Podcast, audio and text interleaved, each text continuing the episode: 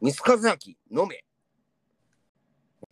で、向かいによく言われてたんでね。うん、あのああ、そういうこと。お前、お前飲め、飲めよって。うんいやいや、俺の飲まないって。いや、の、の、飲めや。あつまんねえな、とか言われてた。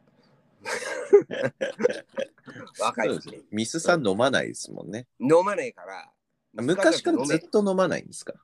昔はね、多少付き合って飲んでたよ。でももうすぐもう気分悪くなるから、いやもうそんなの飲みに付き合うこととかもう勘弁っていうか、もう俺はえええよみたいな感じで、うんつまんねえなみたいな感じに思われてたね。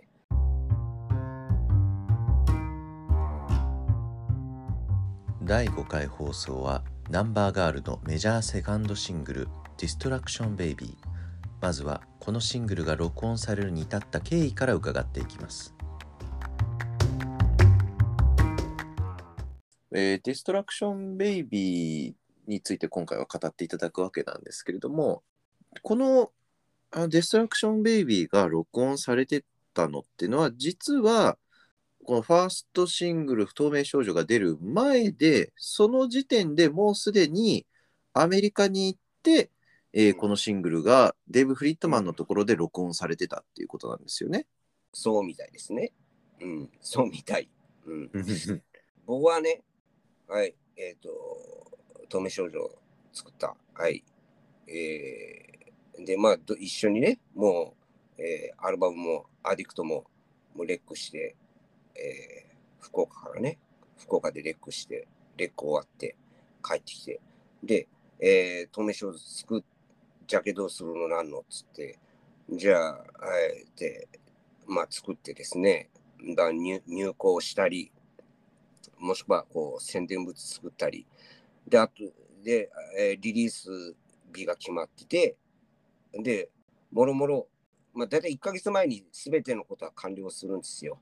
あの、入稿から、いろいろ広告周りとか、まあ、とにかく作り物は、まあ、大体もう1ヶ月前ぐらいには、まあ、終わるもんなんですけど、まあ、もう、その発売日を待たずしてだね。うん。彼らは、その、次の、えーこのディストラクションベイビーを、えーシングルを出すってことが決まってるから、どうしようかっていう話にも入ってて、で、交渉足をつって、アメリカ録音に旅立ってるわけですよ。もう、発売日の時にはもう日本にいないっていうね。ああ、そうだったんですね。うん。多分そう、たた多分そうだった。はい。ということは、その、あの、向井さんたちがもう、そのアメリカ録音に旅立ってる時期に、うん。ミスさんは透明少女のジャケットとかを作ってたっていうことですか、いや、作りもう終えてたと思う。作り終えてて、うんと、まあ、EMI でもろもろ、その、あの、まあ、発売前の広告とかもやってた、まあ、やってたりもしたし、あと発売後のね、発売中っていう、その発売、プロモーションって発売前のプロモーションと発売後のプロモーションってあるんだよね。ああ、はいはい。で、発売後にも広告打ったりするんですよ、今、発売中的な。だそういうのをやったりとか、まあ、あと、その、東芝 EMI で、まあ、僕は、あの、ほら、ね、あの、アルバイトを、アルバイトっていうか、デスクのお仕事があるから、うん、僕は帯同して、あの別にマネージャーでも何でもないんで、うん、一緒にアメリカ行くことはなく、EMI に毎日出社して、うんなんかいや、コピー取ったり、なんかそういう、作らなきゃいくちゃいけない僕の仕事をやってたりとかうん。をしてたと。で、今彼らはアメリカでにおるっていう話が、こう、アメリカから電話がかかってきたりとかするわけ。そう。そえで、この、そのまあ、ナンバーガールのアメリカ行きっていうのは、えどういう経緯で決まったんですか？うん、これね、俺は、もう詳しく知らないんですよね。うん俺は役割としては、音源制作に関しては、ほとんどタッチしてないっていうか、あの関わる必要がない存在であるっていうのもあるし、えっ、と、これだ、あの、ディレクターの吉田正宏さんに聞いたんですけど、まあ多分、東名少女アディクト取り終えて、次シングル出すっていうことは、もうそれはもう決まってて、えーレコード会社、えー東芝 EMI と,、えーとナンバーガールの間でね、うん、決まってて、で、ディレクターの吉田さんと、で次どうどうやって撮ろうかと。まあ、この前はもう福岡福岡で撮りたいって向井が、まあ、まあ、もう撮りたいから、今まで通りのやり方で撮りたいっっていうことで、スタジあの福岡で撮ったんだけど、今回、次のシングルはどうすっかね？ってなったみたいなんだよね。うん。で、そこで、そのアイデア、いろんなアイデアを出したみたいなんだけど、うんと、なんか、マーキュリーレブとかの名前も出たらしいんですよ、エンジニアが出すんでね。で、でそれで、なんかいろんな、いろんな名前を、アイデアを出し合ってる中で、ナンバーガール第一発見者のこの鴨慶太郎さんが、個人的なつながりが、まあ、連絡が可能だというのがデイブ・フリットマン。デイブ・フリットマンっていう名前が上がった。それで。うん。でちなみに、えっと、うんマーキュリー・レブはデーブ・フリットマンが、えー参加してるバンドですよね。そうそうそう。うん、そう。なうんと、俺もそんなマーキュリー・レブのこと詳しいかつ詳しくないから、ちょなんともこ俺ちょっと説明しようがないけど、まあ、まあ、そういう名前が出た、まあ、そういう話、名前が出出てたとかいう話を聞きました。それで、まあ、デイブは、あのデイブ・フリットマンはいろんな向井が好きなね、アーティストのエンジニアで参加してるから、あデイブのとこで撮ってみたらどうなるんだ、デイブ・フリットマンで撮ってみたらどうなるのかな、みたいな感じになったんだろうな。うん。で、まあ、ここで大事なのは、現実的にそれ、それで依頼可能かっていうところで、になると思うんですよ。うん。そうですよね。うん。その果たして日本人のバンド、どこぞのバンドが、若いバンドが、まあ結構な有名なアーティスト、バンドになってたら、あ、なんかアメリカでもね、日本にそういうバンドがおるって知ってるしって、ああ、そのバンドが依頼してきたって、ああ、いいややら、やりますよって、仕事を受けてくれるかもしれんけど、その、デビューししたかしてないかわからんぐらいの時期に、こうね、有名なレコーディングエンジニアの人に言って、果たしてし仕事を受けてくれるかどうかわからんよな、みたいな感じとかになると思うんだけど、うんはいまあ、鴨慶太郎さんが、まあ、ちょっと言うだけ言ってみる。音を送って、みたいな感じで。多分そういうやりとりがあったんでしょう。うん。はいはい。そしたら、デイブリットマンが受けてくれるということになったみたいで、まあ、現実化したっていうことですね。う。うんいや、すごいですよね。だって本当、メジャーデビューのそのシングルが出る前にこの話が動いてるわけですもんね。まあ、ほんとね、まあ、俺は、俺自体は、うんなんかようわからんっていうか、ああ、そういうことになってんの？ああ、そう、あそうっていうぐらいな感じだけど、あんまりこうす、うん、すごいとか、あわ俺はね、あんまりその当時ね、今考えりゃそう、そうなんね。うんでもその当時はもう、まあ、向井がやりたいことやってんだろうな、ぐらいな感じでしか思ってなかった。でも、その、後から聞きゃ、まあ、そういういろんな細かい事情とか、吉田正宏さんから聞くと、当時そうだったと。かあの狩野さんがデーブ・フリットマンと連絡が取れる。あじゃあ実現可能なんだね。かもしれないね。じゃあやってみよう。行ってみようみたいな感じだったんだろうね。で、まあ、そこの鴨さんからの提案があって、行ってみようってなって、まあ、それで、その前回の放送で、うんえーファーストアルバムっていうのに、結構その、うんまあ、予算をガッと投入するっていうことは、割とあることだっていうことは聞いたんですけど、これ、うんセカンドシングルじゃないですか。うん、そうだね。セカンドシングルって、しかもそのファーストシングルが売れて、その売れ行きを確認する前のセカンドシングルうん。に、アメリカにわざわざこのアーティストを飛ばして、録音をさせるっていう予本算を。つけるわけですよね。で、しかも、うんそのついでに、うん、サウスバイサウスウエストでの演奏っていうのもあるわけですよね。ね、出演っていうね。ということは、もう、もうひ一回飛行機のストップが増えて、その分飛行機代とか、ね、まあ、うん輸送費とかいろいろかかるわけですもんね。うん。向こうの2日間ぐらいの滞在費を余計にレコーディング以外の予算をつけないといけないっていうね。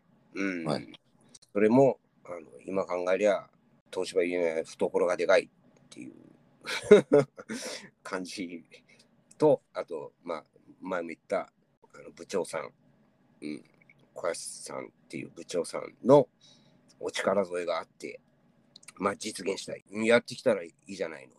アメリカで演奏してきたらいいじゃないの。EMI としては何の利益もないけど、アメリカで演奏してき来てもらってもみたいな感じ。レコーディングしてパッと帰ってこいやみたいな感じだと思うんだけど、うん、やってきた。 School Girl Bye Byeを出してから、 Distortional Addictを出すまでの時期っていうので、これ多分1年ぐらいのじ時間ですよね。